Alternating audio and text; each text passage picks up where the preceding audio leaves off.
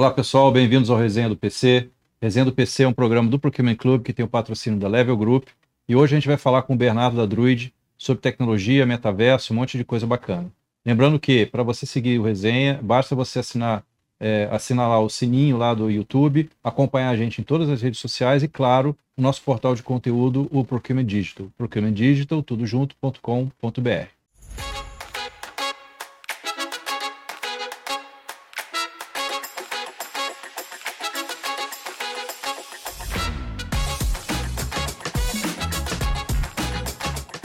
Renato, tudo bem, cara? Tudo jóia? Obrigado por você ter vindo, obrigado por aceitar o nosso convite, estar aqui batendo esse papo com a gente. Eu que agradeço o convite. Olá, pessoal.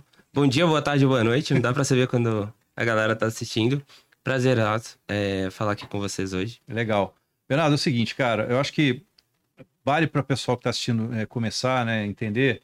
Acho que a trajetória de vocês, né, vocês são uma empresa jovem que começou recentemente muito ancorada em tecnologia, surfaram nessa nesse período de pandemia aí, uma certa onda, vamos dizer assim, né? É, explica um pouco o que é a Druid, o que, que vocês fazem, como que surgiu a ideia de montar a empresa, conta um pouco da história de vocês pra gente, vai. Boa. Eu trabalho com videogame há mais de 10 anos aqui no Brasil, tá? E os meus sócios são mais da área publicitária. A gente teve a oportunidade de trabalhar junto no passado em outra empresa, pré-pandemia, e, e eu liderei uma implementação de, de uma área de games dentro de uma agência de publicidade convencional aqui no Brasil. Veio a pandemia e videogame começou a ser um assunto mais sério do que era antes. Muita gente começou a se interessar cada vez mais por esse assunto de uma maneira geral, muito porque as pessoas estavam em casa, mas principalmente porque elas estavam começando a entender em casa que videogame era o assunto mais sério do que elas imaginavam. Era um, tinha um poder de socialização por trás daquele ambiente muito mais forte do que muita gente é, imaginava. A gente então decidiu sair da empresa que a gente trabalhava anteriormente e fundar a nossa própria, uma agência de marketing focada nesse universo de games. Muita coisa evoluiu desde então. Isso foi no meio da pandemia, a gente tem quase três anos de, de existência. E a gente hoje é uma agência focada não só em videogame, mas a gente trabalha com as maiores marcas do Brasil, muito sendo uma agência, um braço de inovação. Todo esse núcleo de metaverso que a gente tem, a gente hoje é visto no mercado como líder nesse, nesse ambiente. A gente tem hoje mais de 30 integrações de marcas dentro de ambientes de metaverso, sejam eles jogos ou não jogos, sejam usando tecnologias proprietárias que foram desenvolvidas por cliente, sejam usando tecnologias, sempre focando em tecnologias brasileiras. Acho que a gente pode falar um pouco depois até desse mercado brasileiro que é super punjante. É, mas é isso, no final a gente é uma agência de inovação é, para as maiores marcas e também continuamos sendo uma agência de games para os maiores games que estão aqui presentes na América Latina. Eu acho que vale aqui comentar, né, Bernardo, uma coisa que a gente estava conversando há pouco antes de a gente começar aqui a gravação, que é aquela história que você falou, né, do quanto a, a tecnologia empregada na, na, nessa indústria dos games, né, ela não foi emprestada, vamos dizer assim, para outros segmentos e muita gente consome sem saber, né? Eu acho que vale contar essa história, né, para quem está assistindo, né, que eu achei interessante. Como é que foi essa migração? Primeiro na tua experiência, né? De, dessa tecnologia. Qual tecnologia foi essa? Acho que vale contar um pouco também, explicar. E que aplicação prática né, que ela entregou para esses outros segmentos, né? Que as pessoas às vezes não têm essa percepção. Total. Cara, o mercado de videogame é muito mais antigo do que a galera imagina, né? Lá na década de 80 já existia esse primeiro mercado que eram realmente os arcades, que muita gente conhece pelo jogo do Space Invaders ou coisas do tipo. Depois, quando ele entrou na, na casa das pessoas, no início da década de 90, aí foi um boom geral. Todo mundo começou a ver aquele negócio, mas muito ainda ligada ao público mais infantil, a brinca, ver aquele seu filho brincando num negócio que você não entendia o que. Muita coisa evoluiu nos últimos 30, 40 anos nesse mercado. O principal deles é uma coisa que a gente chama de motores gráficos, que basicamente é o core do jogo. É o que faz o jogo acontecer. Hoje a gente tem dois grandes motores gráficos no universo de games, que é o Unreal Engine, que é da Epic Games, e o Unity, que é da própria Unity. Esses dois motores gráficos estão sendo desenvolvidos de novo há 30, 40 anos. Desde o início do, do, do setor de games, eles têm sido desenvolvidos e aprimorados para uma série de outras coisas. E esses motores permitem que a gente faça simulações em tempo real, que a gente faça modelagens de forma bem eficiente, animações e por aí vai. Eles são feitos para fazer o jogo funcionar. Outras indústrias também tinham necessidades muito semelhantes.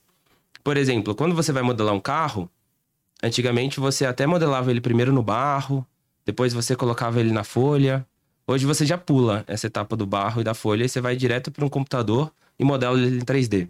E esse modelo 3D, você faz os primeiros testes de aerodinâmica já digitalizado. E depois você coloca ele no túnel de vento só quando você já tem um modelo, porque a gente sabe o quão caro é produzir isso.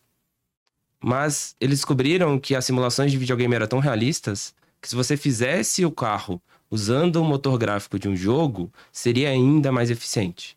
Então hoje a Ferrari é desenvolvida no motor gráfico do Fortnite, por exemplo. Que são os carros mais avançados do mundo, eles são desenvolvidos numa plataforma de um jogo. Por isso que a Ferrari está dentro do jogo também, que era fácil exportar, porque estava na mesma linguagem. Quando a gente vê, todas as maiores indústrias de aeronáutica do mundo usam motores gráficos de jogo para testar suas turbinas, para desenvolver suas hélices, tudo.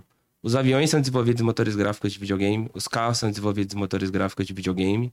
Provavelmente a roupa que você está vestindo agora, o modelo dela também foi desenvolvido de uma forma visual usando motor gráfico de videogame. O negócio chegou num, num, num ponto de usabilidade tão vasto que a maioria das indústrias hoje já usam esse tipo de, de sistema para desenvolver é, seus próprios produtos e serviços usando essa base tecnológica dos games, sabe? É, eu queria fazer só um comentário, né? Que você falou uma coisa interessante, né?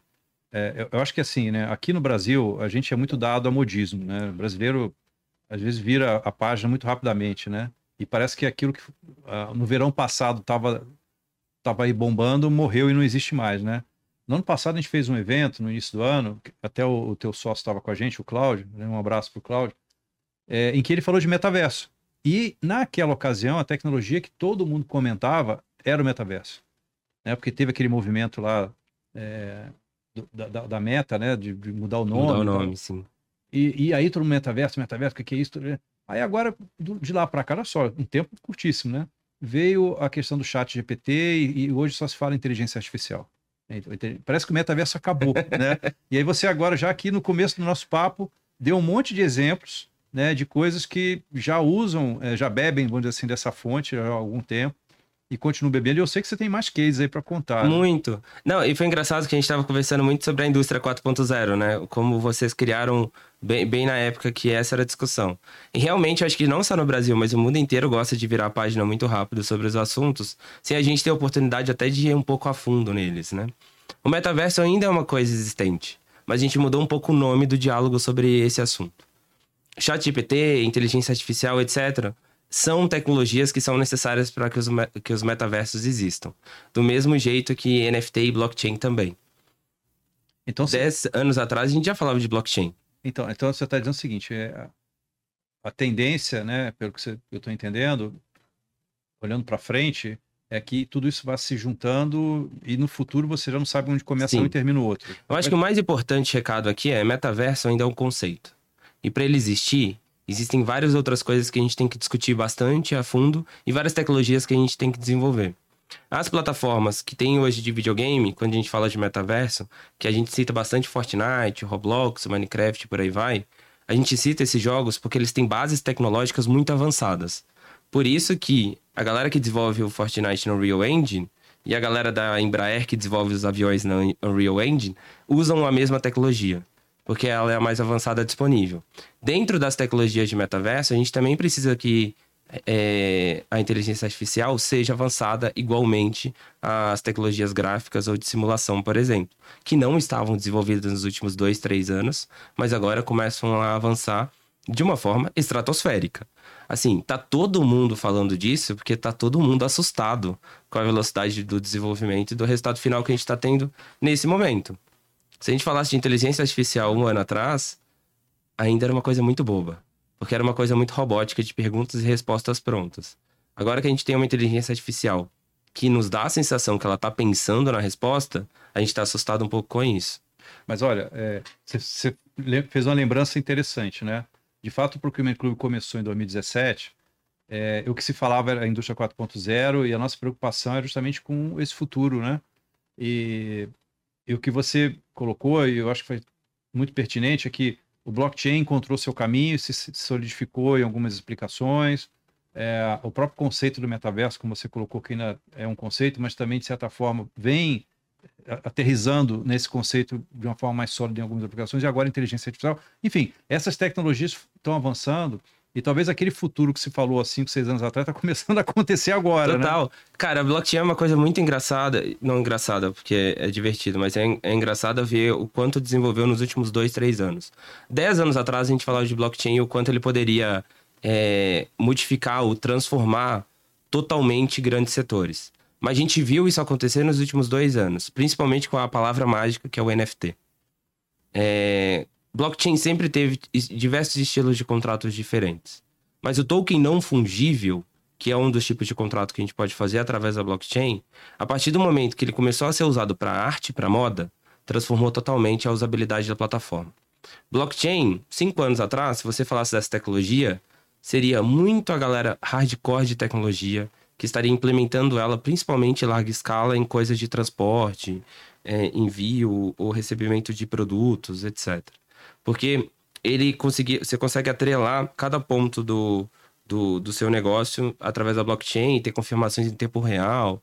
Então, tem várias empresas de logística, por exemplo, que usam blockchain há 10 anos atrás, 10 anos já usando blockchain, de uma forma super eficiente.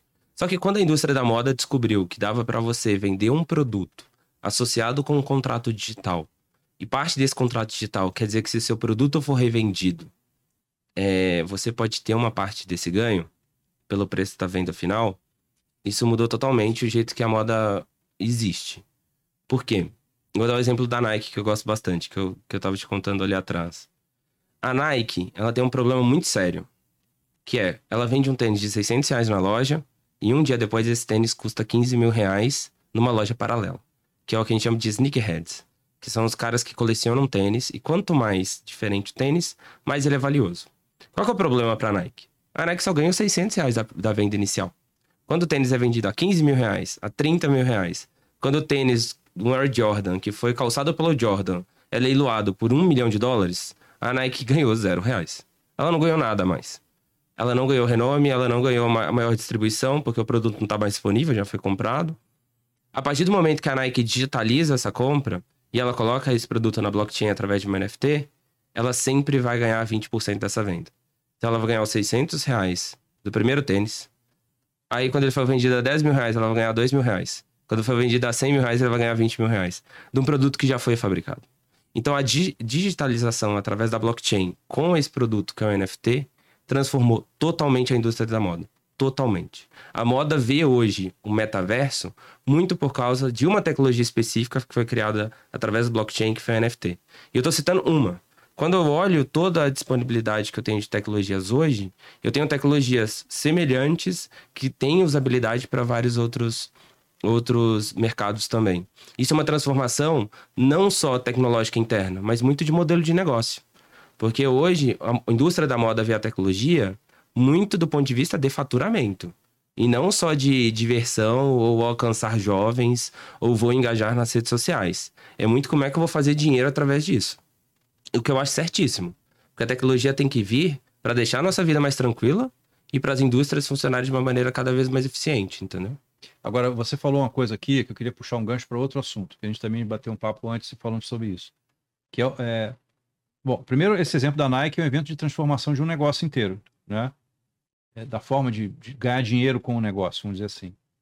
Mas a tecnologia tem transformado, e aí aproveitando aqui, aterrizando muito no universo, principalmente de quem está nos assistindo, é o mundo das pessoas em relação ao trabalho, nas empresas, né? E a gente também falou um pouco sobre isso, né?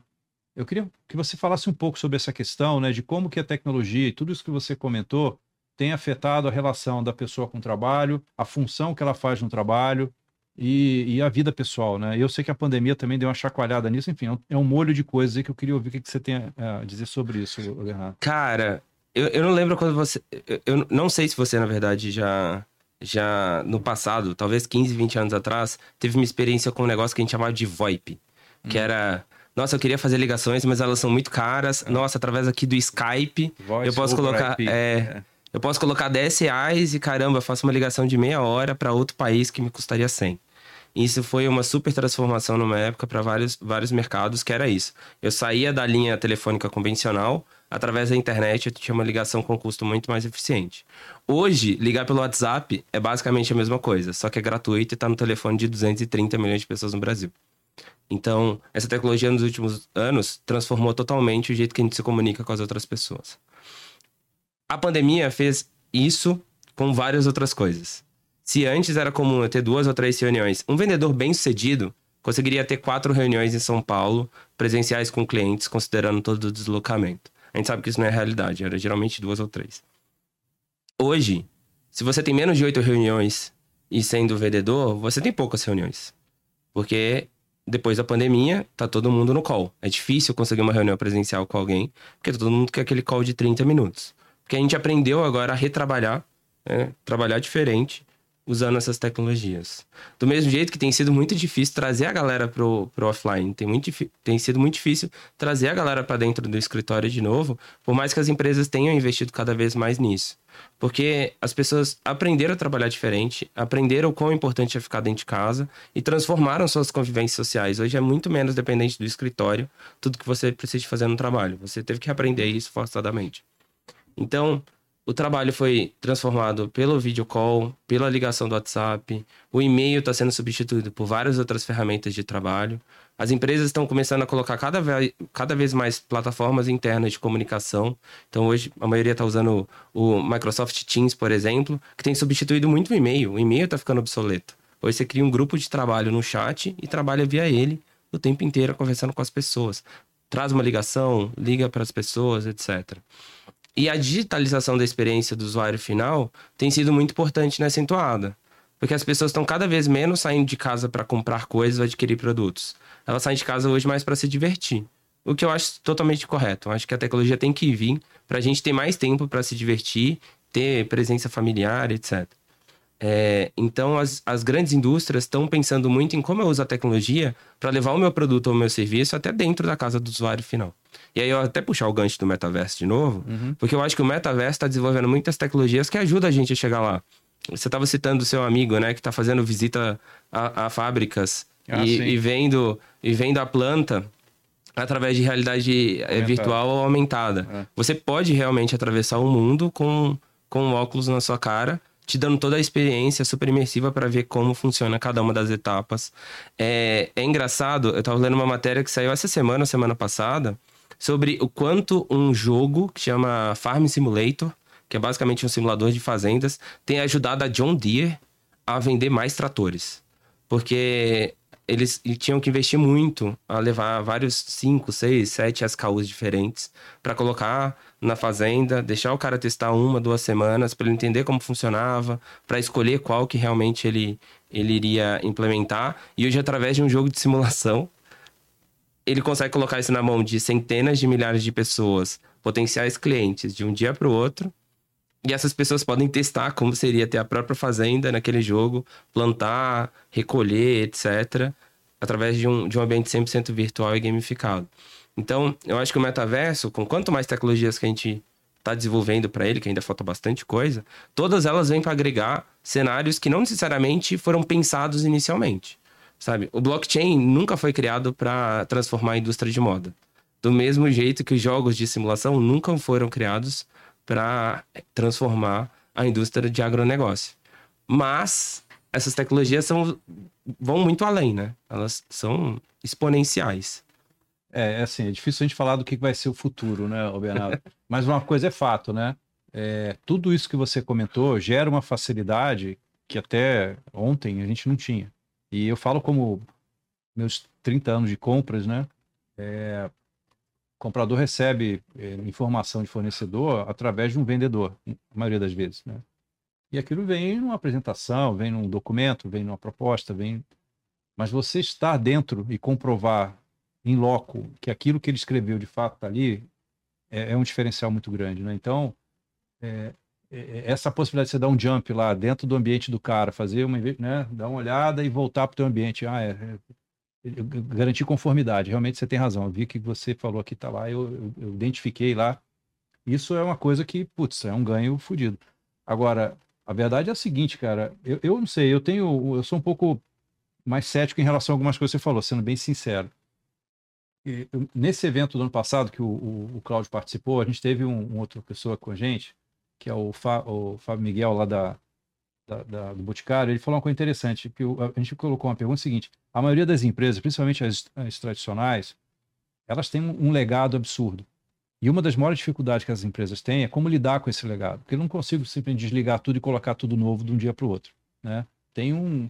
Às vezes é aquele, aquele parafuso que você tira, a empresa desaba, né? Não pode. Não, deixa isso aí. Eu não sei porque que está fazendo, mas se tirar, enfim, tudo dá errado. E ele citou um exemplo do exemplo do Del Rey. Del Rey, para quem não sabe, é aquele carro da Ford antigo, que ele falou assim, cara, você ficar. Ele citou um exemplo de um túnel lá do Rio, que ele falou: você ficar olhando aquele túnel, os carros saindo, em algum momento vai passar um Del Rey. Ou seja, toda empresa tem algum legado, né? E de difícil, às vezes, substituição, por qualquer razão. É, e aí, o meu único ponto de, de, interrogação, até com um pouco, visão um pouco até cética, eu, eu não tenho dúvida que tudo que você falou vai acontecer, mas esses cenários do passado, né, que, que essas perninhas, que esses rabinhos ficam soltos por aí, é, eu acho que é bom conviver ainda com o novo por um, não sei, por um bom tempo, até você conseguir fazer uma migração. Empresas muito grandes têm uma dificuldade grande também de se, Total. se Total. atualizar, né? Assim, nada do que eu falei foi implementado de um dia para outro. Ah, sem dúvida. De novo, para a gente chegar nesse ponto de simulação do videogame, foram 40 anos. É, para a Ferrari começar a ser desenvolvida usando a engine gráfica do Fortnite, foram vários anos. Do mesmo jeito que quando a gente fala assim, pô, como a indústria aeronáutica pode mudar todo um sistema de desenvolvimento do zero sem testar antes. A gente sabe que não vai acontecer. E demoraram, tipo, décadas para eles chegarem nesse ponto. A virtualização de vários processos é complexa. Isso é fato. E as indústrias, elas vão se movimentar não somente de acordo com o legado, mas também de acordo com o consumidor dela final porque se o consumidor dela se digitaliza mais rápido, ela tem que se digitalizar mais rápido. Do mesmo jeito que o consumidor do carro mudou muito nas últimas décadas, muito mais do que nas décadas passadas, e a gente vê que a indústria automobilística está correndo muito mais eh, contra o tempo agora do que corria é, anteriormente. Mas algumas indústrias são mais clássicas e essa inovação não necessariamente ela afeta a empresa internamente.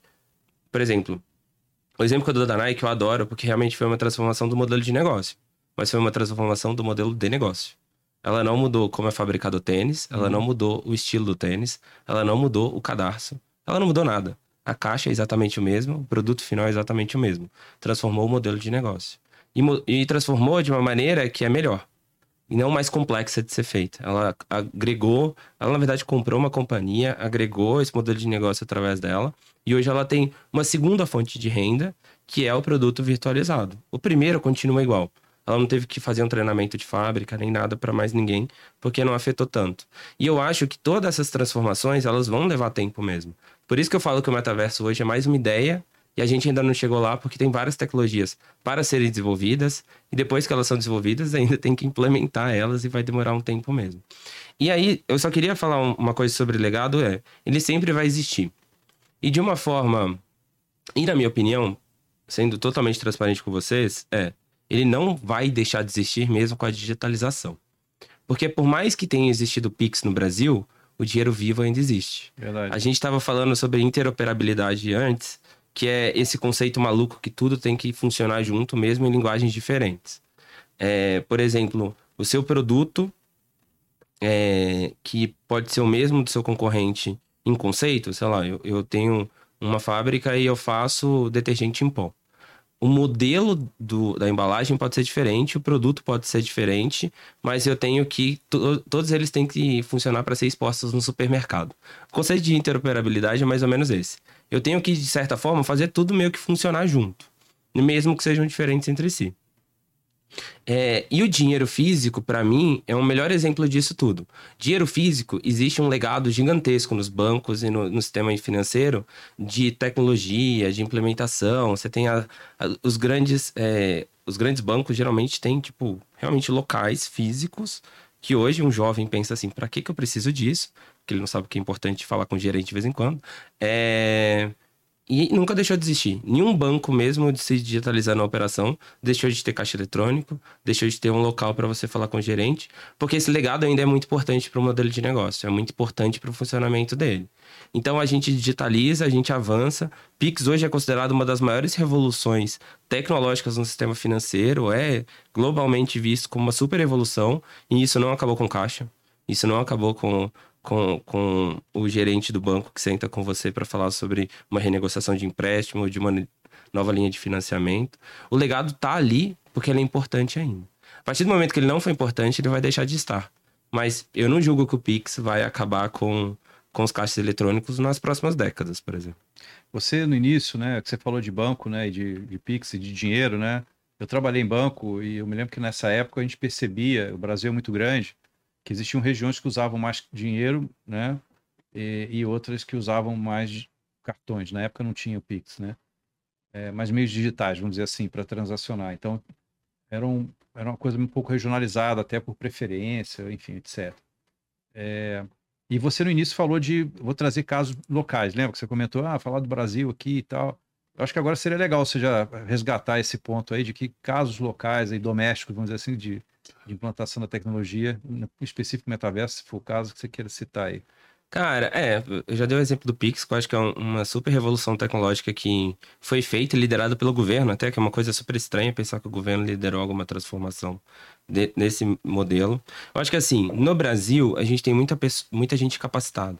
E a gente vê que várias revoluções, é, os brasileiros estão à frente. Na indústria de NFT, de uma forma geral, o Brasil consegue ser uma grande referência pela criatividade. De novo, NFT, quando ele foi criado, que esse token não fungível, e até para ser um pouco mais didático nesse ponto, é. Imagina que o NFT é um contrato que eu assino, que ele dá um título de único para um item digital. Então, basicamente, eu pego uma imagem ou eu pego alguma coisa digitalizada e eu tenho um certificado de originalidade desse item, falando que ele é único. Não necessariamente esse contrato deve falar que ele é único. Eu posso ter um contrato que chama token, que basicamente é. Eu tenho vários dele. Então eu posso falar, eu tenho mil desses itens. Então eu tenho um token. Mas quando é único, eu falo que ele é não fungível, ele é não duplicável. Por isso que é non fungible token. Não fungível, não pode ser copiado. Então esse título de originalidade, ele foi absorvido pela indústria de moda, que ótimo, o modelo de negócio mudou, mas ele foi também consumido bastante pela indústria de arte. Porque a arte também sempre teve esse ensejo de originalidade, né? Uhum. A gente sabe que, pô, tem várias falsificações, como é que você sabe? Alguém tem que certificar, etc. Peças autorais. Via, né? via é, você precisa dessa garantia de originalidade é, e você precisa de ser super idôneo, você precisa de ter uma certeza absoluta. O token é, não fungível foi usado bastante para isso. E no mercado brasileiro, a gente tem diversos artistas que são referência nesse segmento diversos, assim, centenas deles, centenas desses grandes grupos que a gente vê bem-sucedidos nesse ambiente são é, produzidos, as artes são produzidas por brasileiros. A gente ganhou bastante relevância, eu acho que no primeiro momento, para isso. O brasileiro também foi uma grande referência é, durante um determinado momento da blockchain, quando a gente falava de games que eram é, earn to play, que a gente falava. Que era basicamente uma tentativa de um sistema monetário dentro do jogo, onde o jogo gerava renda para as pessoas que jogavam. Esse sistema ele foi testado por vários tipos econômicos distintos. Infelizmente, eles falharam, a maioria deles. É, mas mesmo assim, o Brasil, durante muito tempo, ele foi referência nesse setor pelo número de jogadores interessados nesse novo ambiente. O Brasil é uma grande referência no segmento de games de uma forma geral. É, até você citou o Grupo Boticário, eles são nossos clientes. E a gente fez um projeto de NFT com eles, super autoral ano passado, que misturou bastante arte com maquiagem. E foi super bem sucedido. A embaixadora do projeto era até a Sabrina Sato. E através de uma NFT da boca da pessoa, ela podia eh, mandar uma foto da boca, a artista gráfica desenhava essa boca, a gente fundia isso, então a gente fazia essa arte ser digitalizada e única, e você ganhava uma série de benefícios. Um dos itens, inclusive, a gente leiloou. E o leilão chegou num valor bem alto, assim, eu não, não me recordo de cabeça qual era. Mas esse item específico dava direito até que você fosse na fábrica da Boticário e criasse seu próprio batom. Que seria um batom que era só seu. Que legal. É, foi legal pra caramba, assim, e deu super certo. A gente vendeu todos os itens em questão de meia hora, assim. Mas uma dúvida, esse e... batom só seu é marca só sua ou. Não, é um produto peça? mesmo, produto. uma peça. Você ia na fábrica, você visitava, entendia qual era o processo fabril da fabricação dos batons da Boticário, da Eudora, se eu não me engano. E, e você poderia criar seu próprio batom lá dentro da fábrica e levar ele com você. Então era uma cor de batom que seria só sua, criado por você mesmo lá dentro é, que foi super interessante. E, de novo, a tecnologia é a mesma para todo mundo. O que a gente faz com ela que difere. No caso de Boticário, a gente encontrou uma vertente super interessante de inovação para se vender um produto mega clássico, que é um batom. E a gente conseguiu muita relevância para a marca durante o dia do batom. É, que todas as marcas fazem grandes campanhas, mas a nossa, por inovação, ganhou mais visibilidade. É, a indústria automotiva brasileira, eu sei que todas elas já estão usando tecnologias mais avançadas para desenvolvimento de carros. Infelizmente, a gente não encontra tanto desenvolvimento de automóveis no Brasil quanto lá fora. Mas os poucos que são desenvolvidos aqui, a gente sabe do potencial deles para a internacionalização do produto, né? Mandar para vários outros países para isso. E essas indústrias que usam essa tecnologia estão roubando o profissional dos games? Cara, isso, isso é bom, hein? Na verdade, é sim. uma briga boa. Na verdade, é uma briga boa. Porque quando você pensa, tudo isso é tecnologia. Então, o funcionário que eu quero, que seja o engenheiro, seja o programador, seja o cara ali de tecnologia da informação de uma maneira geral, é o mesmo para todas elas. Então, sim, a indústria automotiva briga com a indústria de maquiagem, que briga com o banco, que brinca, que briga com todo mundo desse setor, justamente porque a mão de obra é qualificada em cima dos mesmos sistemas. É, então, hoje falta mão de obra na área de tecnologia brasileira justamente por isso. Porque todo mundo está brigando pelo mesmo profissional, né? É um caso grave. E eu queria até é, levantar um ponto aqui que a gente estava falando bastante. E a gente tem um público em casa que é mesa de compras. Da, da forma mais clássica. É a galera que está ali é, realmente avaliando a implementação de novos produtos, novos serviços. É a galera que tem que pesquisar bastante para tudo isso acontecer. E eu acho que em cima desses profissionais, a, a carga é ainda maior quando a gente está falando dessas inovações tecnológicas. Porque quando tudo ainda é um teste, é muito difícil você entender que tipo de tecnologia agregar, que tipo de tecnologia implementar. Eu, eu, não imagino como seja, tá? Deve ser bem complexo mesmo. Porque quando a gente pensa em metaverso e quando a gente fala sobre as tecnologias que estão sendo desenvolvidas, a gente não vê tecnologias semelhantes. A gente vê tecnologias que cada um está indo para um lado. Então, mesmo em blockchain, NFT serve para uma coisa, tokenização serve para outra, são duas tecnologias distintas, mas é muito complexo você saber qual dessas duas tecnologias você vai implementar no seu projeto. Se você quer um token fungível ou não fungível. Quando a gente está falando de plataformas de metaverso, é muito comum a gente ver marcas testando projetos semelhantes e plataformas distintas, porque cada plataforma tem suas qualidades e suas desvantagens. Então, eu acho que mesa de compras vai ter que, de certa forma, ter uma especialização muito grande nessas novas tecnologias nos próximos dois, três anos, para saber exatamente o que implementar, sabe? É, é assim, é, falando pelo lado né, de compras, é, comprar tecnologia, é, existem profissionais especializados em compra de tecnologia do lado de compras, né? São os compradores de TI. Mas comprar plataforma sempre foi um, um desafio muito grande, porque você não é uma compra instantânea, é uma compra para anos, eventualmente até para a vida toda, dependendo do que você está é, tá adquirindo, porque você vai ancorar muita coisa ali. N não é uma, uma commodity, puxa, eu comprei, não, não gostei, não deu certo, vou comprar outro. Não. É, é o que você falou, você vai ter uma tecnologia que você vai crescer o teu negócio em cima, você vai toda a tua estratégia de business tá ali. E se você não fizer uma escolha correta, é, você pode é, literalmente se lascar, né? Então, total. É, a análise é muito mais aprofundada. No, é, tem que ter um time colegiado. Existem metodologias que a gente trabalha para fazer isso, né? São antigas, inclusive, né? Mas que funcionam em que você tem que ter times multidisciplinares justamente para olhar todos os aspectos da compra e fazer a compra correta. É, e tudo bem a, a, metodologia ser antiga, a gente sabe que a, as metodologias mais avançadas de, é, de, vendas até hoje são baseadas no spin selling, que é da década de 80, se eu não me engano. É, é, é muito interessante isso porque a gente está no momento, né, de novo, metaverso era um assunto, acho que dos últimos dois anos, muito forte, e agora a inteligência artificial meio que ocupou a pauta. Verdade. Metaverso não deixou de ser desenvolvido. Mas eu acho que a pressão para se fazer algo nessa plataforma é um pouco menor agora. Porque quando estava todo mundo na pandemia preso em casa, a primeira pa palavra do momento era videogame.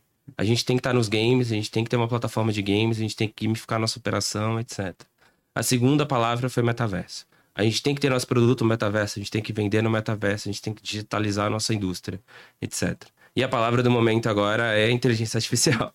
A gente tem que transformar o nosso é, suporte ao cliente, a gente tem que transformar o jeito que a gente fala com as pessoas, a gente tem que humanizar o nosso atendimento, a gente tem que não sei o quê.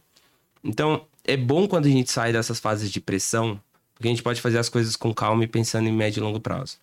Então, Nesse momento, essas plataformas que a gente está falando de metaverso, essas tecnologias de blockchain, pensar em novos modelos de negócio, a gente pode pensar com calma, a médio e longo prazo, porque a pressão do momento, a pressão da pauta do PR passou. Uhum. A pressão da equipe de marketing deve estar um pouco menor também na, em compras. É, e é justamente esse o melhor momento para a gente olhar essas tecnologias e ver exatamente o que, que a gente pode agregar. Porque a gente pode analisar com calma, a gente pode estudar cada um dos pontos de melhoria e a gente pode ter uma escolha muito mais assertiva. Agora não é hora mais de fazer teste. Eu acho que o tempo de teste era nos últimos dois, três anos. Eu acho que agora a gente, muitas indústrias já testaram, já conheceram, a gente já tem muito estudo de caso sobre implementação em vários segmentos distintos. Agora é a hora de debruçar em cima desses dados e realmente entender o que vale ou não para o meu segmento, o que agrega ou não à minha indústria. É, você falou uma coisa interessante, né, o Bernardo, que assim, as coisas para é, prosperar precisa de um certo é, resiliência, né? Você não pode abandonar a primeira moda que apareceu nova, esquece, né? Ontem eu estava vendo uma matéria até falando sobre a tecnologia nacional do combustível do flex, né? Do, dos carros flex, no caso, né? Bicombustível, né? Que é uma coisa que foi desenvolvida aqui, tecnologia nacional. A indústria do álcool começou nos anos 80, eu acho, para veículo, né? E a gente prosperou nesse. E hoje, com essa questão ambiental tão em pauta, a gente virou uma referência de como é, lidar com essa questão, né? É, é, um programa elogiado, mas porque a gente é, perseverou, desculpa, com esse, com essa, essa ideia, né? Eu acho que a tecnologia que você está falando, pelo que eu estou entendendo, é, é, o mesmo caminho, né? Temos Mesma que coisa. manter o ritmo. A gente hoje agora está, acho que a pauta, né, o hype nessa indústria é justamente a bateria elétrica, os carros elétricos, que hoje eu não sei o resto do país, mas em São Paulo, todos os shoppings já têm uma estação de carregamento para carros elétricos. Tem uma parte de estacionamento que já é destinada a eles, justamente para eles se carregarem enquanto você faz compras. Mas para a bateria elétrica existir, você tem que ter todo um complexo elétrico, uma planta elétrica no país, que permite que isso seja ambientalmente correto também. Porque não adianta você é, colocar bateria nos carros, sendo que sua maior produção elétrica como país é, por exemplo, do carvão, uhum. porque você vai continuar, é. É, é você vai continuar emitindo né? muitos é. gases, etc. Então, quando você fala que a solução ambientalmente mais correta seria carros elétricos, mas sem um estudo de uma implantação totalmente ambientalmente correta também, por, por métodos de geração de energia renováveis, etc., é vazia. Eu acho que a, que a tecnologia é a mesma coisa. Não adianta a gente falar do metaverso sem toda a base dele estar tá desenvolvida. E nesse momento a gente está desenvolvendo essas tecnologias, prosperando elas, para em algum momento todas, todas elas chegarem no mesmo lugar. E, para ser bem eu acho que a gente nem vai perceber isso acontecendo. Do mesmo jeito que a gasolina, a gente nem percebeu muito bem como, quando os carros flex foram lançados e até hoje, quando você compra, você só sabe que ele é mais econômico. Mas você nem percebeu que em algum momento teve toda uma indústria que teve que caminhar para o mesmo caminho uhum. para fazer isso acontecer, sabe? Aí, assim, não é da sua época, mas eu posso dizer que os primeiros motores a álcool eram ruizinhos pra caramba.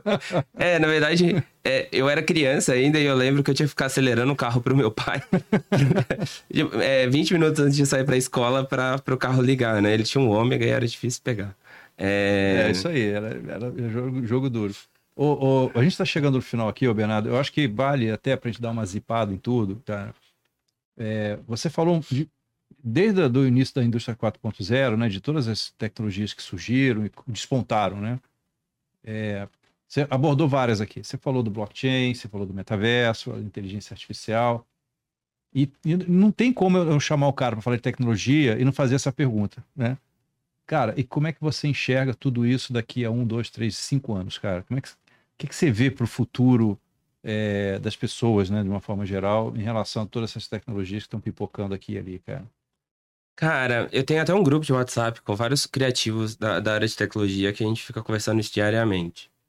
Eu acho que assim, no curto prazo, daqui a um ano, a gente ainda vai continuar assustado com o desenvolvimento das tecnologias. Principalmente agora que a gente chegou numa fase da tecnologia de inteligência artificial que realmente é assustadora pedir para um robô desenhar um quadro e chegar um, um, algo com fotorrealismo para você em questão de segundos, vai transformar várias indústrias.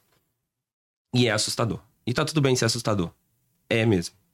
Eu acho que no médio prazo a gente vai começar a se acostumar com as tecnologias evoluindo cada vez mais rápido. Eu acho que a tecnologia sempre vai ser commodity, mas vai ser sempre uma coisa que a gente não vai enxergar. A melhor tecnologia é aquela que a gente não enxerga no dia a dia. Sabe? A partir do momento que a gente começa a ligar pelo Zoom, ligar pelo Microsoft Teams, isso não incomoda mais, a tecnologia chegou num um ponto bom. Eu acho que a gente vai chegar a essas novas tecnologias num ponto bom daqui dois anos. A parte de 5G, etc., no Brasil, a previsão é que entre 3 e 5 anos seja o ponto ideal para a tecnologia estar tá amplamente implementada no, no país. E eu acho que daqui cinco anos o Brasil, tecnologicamente falando, vai sofrer uma revolução. Porque o 5G chegou, inteligência artificial já está num ponto que todas as indústrias estão implementando ela de alguma forma. A gente está cada vez mais virtualizado no nosso ecossistema como um todo de indústria, de executivos, etc. E a gente vai chegar no momento que realmente a tecnologia vai estar tá amplamente presente no país. E eu acho que o Brasil, a partir de então, vai começar a evoluir como país de uma forma muito mais rápida. Que a gente vai finalmente começar a sair um pouco mais do agronegócio e ir mais para a indústria tecnológica, senão a gente vai ficar muito para trás. É, então. É, concluir. Não, só, só para concluir, então, acho que assim, um ano, ainda na fase de. Estamos tá, no susto, tá meio estranho. Daqui uns três anos, é que nem ensinar sua tia do WhatsApp. Né? No primeiro ano é chato, no terceiro ano ela já tá fazendo muito bem, no quinto ano ela totalmente domina. E eu acho que daqui cinco anos a gente vai estar num ponto muito bom tecnológico no país e a gente vai ter indústria se acelerando cada vez mais. É, eu, eu, eu concordo e só colocaria um, uma pimenta a mais aí, que eu vejo que não só no Brasil, mas no mundo inteiro, em função do avanço dessa questão tecnológica, questões éticas passam a ser mais discutidas em função do uso da tecnologia, porque a gente está indo num, num, num ambiente que a gente não conhece, né? Estamos desbravando, né? E aí questões começam a surgir com relação à questão autoral que você comentou, a questão da inteligência artificial que tem assustado, inclusive os criadores da inteligência artificial. E outro dia uma entrevista do Elon Musk dizendo que acha que tem que regular ele quer que parem o desenvolvimento, é, na verdade. É, não, nem regular, é então, para né? tudo, né? Ele falou, cara, para tudo, tem várias coisas que a gente tem que discutir, depois a gente volta nesse assunto. Basicamente foi isso que ele falou. Então, então assim, é, mas são questões que surgem em função do avanço. Acho que a coisa vai é, um lado avança e surgem questões novas, que novas ainda vão surgir, e a, e a sociedade é, como um todo vão ter que discutir isso, né? Porque é uma realidade que veio e a gente vai ter que lidar com isso daí, né? É, regulamentação sempre corre atrás. Ela nunca vai, vai ser algo que vai barrar esse avanço tecnológico. Mas realmente eu acho que no Brasil, por a gente ser muito early adopter, principalmente de redes sociais, eu acho que essas novas tecnologias que estão aparecendo, a gente vai cada vez mais estar tá dentro delas a gente vai estar tá liderando a parte de desenvolvimento, a gente vai estar tá liderando a parte de implementação, a gente vai estar tá liderando globalmente várias, várias dessas questões, assim. Inclusive as jurídicas, porque o brasileiro também é conhecido por, por, por regulamentar coisas em níveis que outros países nos copiam, né? O, o Marco Zero da internet no Brasil, toda essa regulamentação que a gente teve do PIX, são avanços jurídicos também que colocam a gente à frente de alguns outros países. Então, no final, acho que a gente está bem preparado, a gente é criativo o suficiente para dominar essas tecnologias antes de todo mundo, em fazer acontecer muito mais rápido de todo mundo. Eu acho que a gente é, é, é meio malandro também como brasileiro, de realmente não só usar a tecnologia para que ela foi feita, mas entender como é que a gente pode usar ela para muito mais coisas, que a gente é bom em fazer isso. É, então, eu acho que assim, é um momento tecnológico no Brasil ímpar. É, e o que isso vai desencadear, para mim, é só coisa boa. Que bom, cara. É o cenário do copo meio cheio, né? o copo meio cheio, total. Bernardo, obrigado pela, pela tua entrevista aqui, por você ter vindo conversar com a gente. Acho que quem, tá, quem acompanhou né, o, o que você falou até aqui só gerou. Eu acho legal porque a gente sai com uma visão otimista, né? Poxa, que legal, né? Vamos chegar logo esse futuro, pessoal. Vamos embora. tem que ser, a gente tem que olhar isso com, com bons olhos e, e, sempre acreditando que vai impactar de forma positiva, né? É, ah, tenho certeza. Boa. Bom, obrigado novamente. Abraço no Cláudio lá também Valeu. outro parceiro. Obrigado, pessoal. Obrigado por ter assistido a gente. A gente esteve hoje com o Bernardo aqui da Druid, falando de tecnologia, um monte de coisa legal. Acompanhe a gente nas redes sociais, no YouTube, aciona o sininho lá para ser notificado dos próximos episódios. A gente está lançando também é, drops em várias redes sociais e no nosso portal de conteúdo, o procurementdigital.com.br. Agradeço os nossos patrocinadores, a Level Group, e a gente se vê na próxima. Tchau, tchau.